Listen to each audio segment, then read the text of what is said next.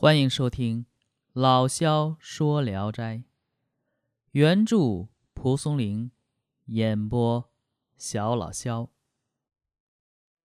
今天讲的这一篇，名字叫《戏猴》。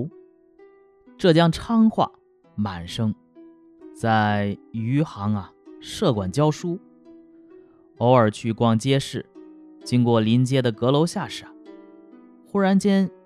有荔枝壳落在肩头，嗯，有点像潘金莲那根棍子啊。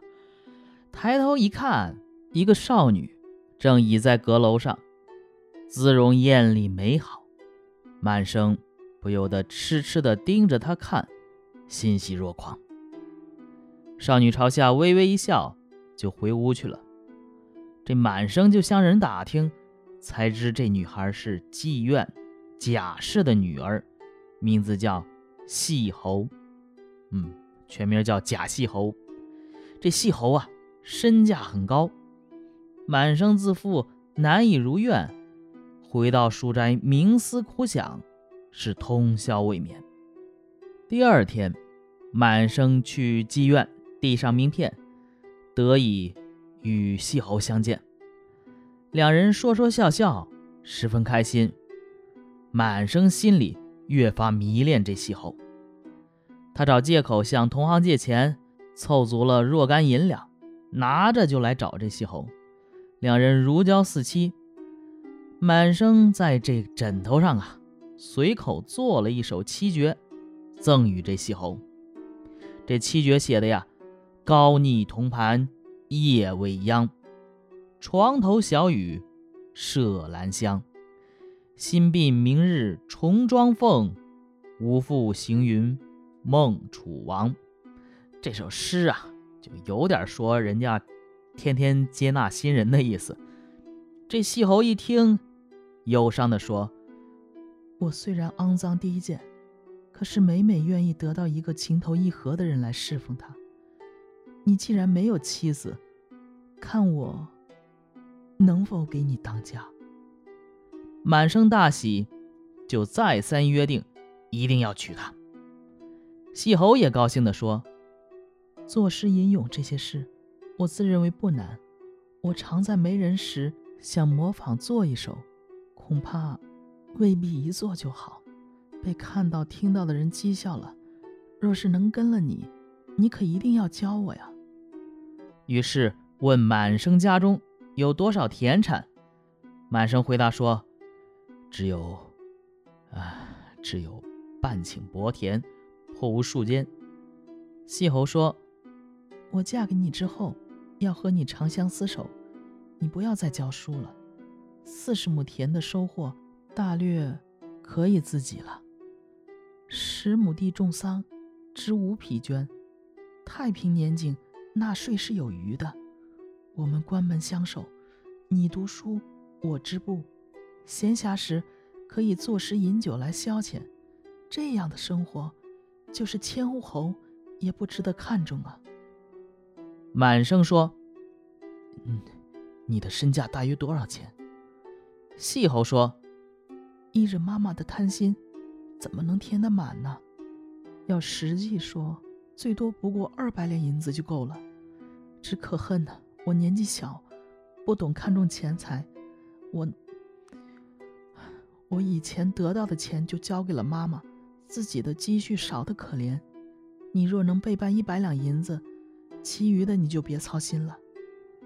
满生说：“我家境清贫，这你是知道的。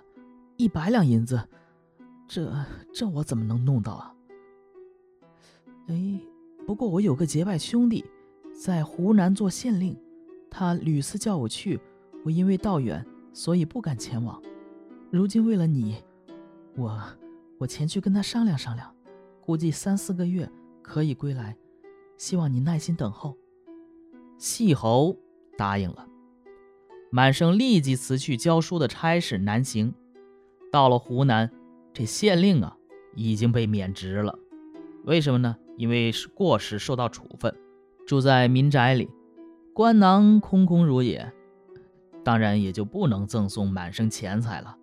这满生可就做了蜡了，他处境窘困，难以返回，就连返回的盘缠都没有，就在当地教书。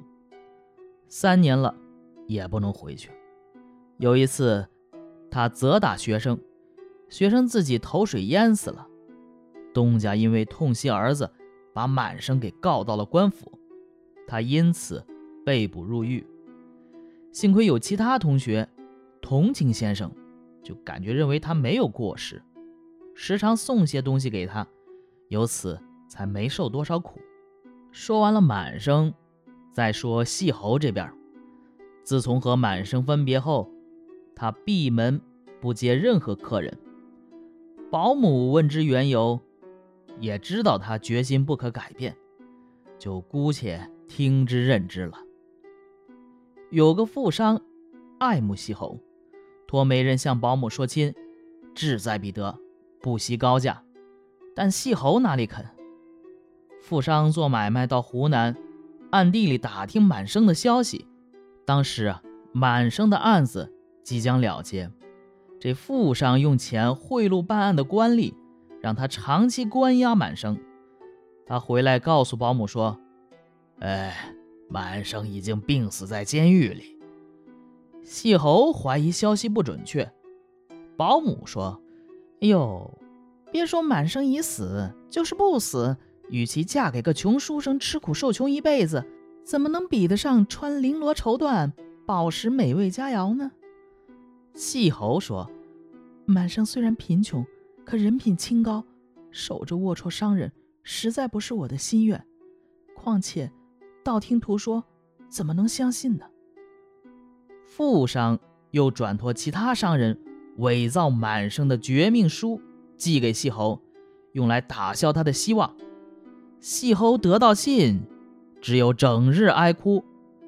保姆说：“我说细侯啊，我自幼抚养你极为辛苦。”你成人这二三年，得到回报的日子也不多呀。你既然不愿意做妓女，现在又不肯嫁人，用什么生活呢？你不自己想想，你得想想我呀。细侯迫不得已就嫁给了富商。富商给她做衣服、打簪子、耳环等首饰，供给十分奢侈。过了一年多，细侯生了个儿子。反过来再说满生这边，后来呀，满生得到学生的帮助，终于是昭雪出狱。这个时候才知道是富商使自己长期被监禁。然而自念素来无冤无仇，思来想去找不到缘由。学生仗义资助满生路费，这才回到余杭。听到细侯已经嫁人。满生内心极为激愤酸楚，就把自己所受之苦托市场上卖酒的老太太告诉了细侯。细侯非常悲痛啊，这才明白此前的种种事端全都是富商的阴谋诡计。他乘着富商外出，杀死了怀中的孩子，携带着自己的东西逃到满生那里。凡是富商家的衣服首饰，是丝毫未取。富商回来，怒气冲冲告到官府，官吏认为细侯情有可原，就把案子搁置下来，没有过问。哎，这和当年汉寿亭侯关羽从陶营逃出归汉有何区别呢？不过，他杀了自己的儿子再逃走，也是天下心肠最硬的人了。好，这个故事就讲完了啊，这讲了一个妓女从良的故事。啊，刚才说掉东西有点像潘金莲那幕，确实有点像啊，特别强的既视感。也是一抬头发现一美丽女子看着我。这一篇呢，富于创新且具有蒲松龄作品特点。呃，有哪些特点呢？第一是熟诗与妓女戏猴展望将来的生存前景。怎么说呢？妾归君后。当长相守，勿复设帐为也。四十亩辽足自己，十亩可以种桑，织五匹绢，那太平之税有余矣。闭目相对，君独窃之，狭则诗酒可遣，千户侯何足贵？大家一听这个就知道这是农村的生活，而非城市的书生生活呀。与前代的市民文学中妓女与士人设计的生活有所不同。其二呢，充分展现了商贾对于司法和社会生活的干预。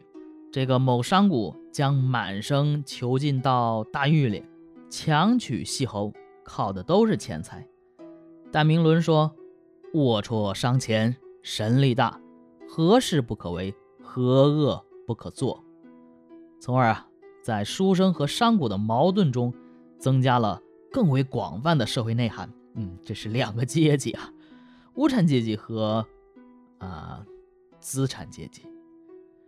其三，也是最重要的是，妓女细侯面对破坏自己婚姻生活的商贾，采取了极为决绝、极为偏激的报复手段，杀暴中儿，携所有王归满，凡古家服饰一无所取。蒲松龄对这一点呢，是有称赞，也有不能叫批判，反正也有点不大认同的意思。说，寿亭侯之归汉，义复何殊？这是称赞啊，就把他比作关羽啊，这是很高的称赞了。但是细侯杀儿的行为啊，确实不足取啊，颇为残忍。但是呢，这种却具有《聊斋志异》中所有被损害、被侮辱的弱者绝不妥协、绝不屈服的斗争精神。好。这一篇就讲完了，我是小老肖，咱们下一篇接着聊。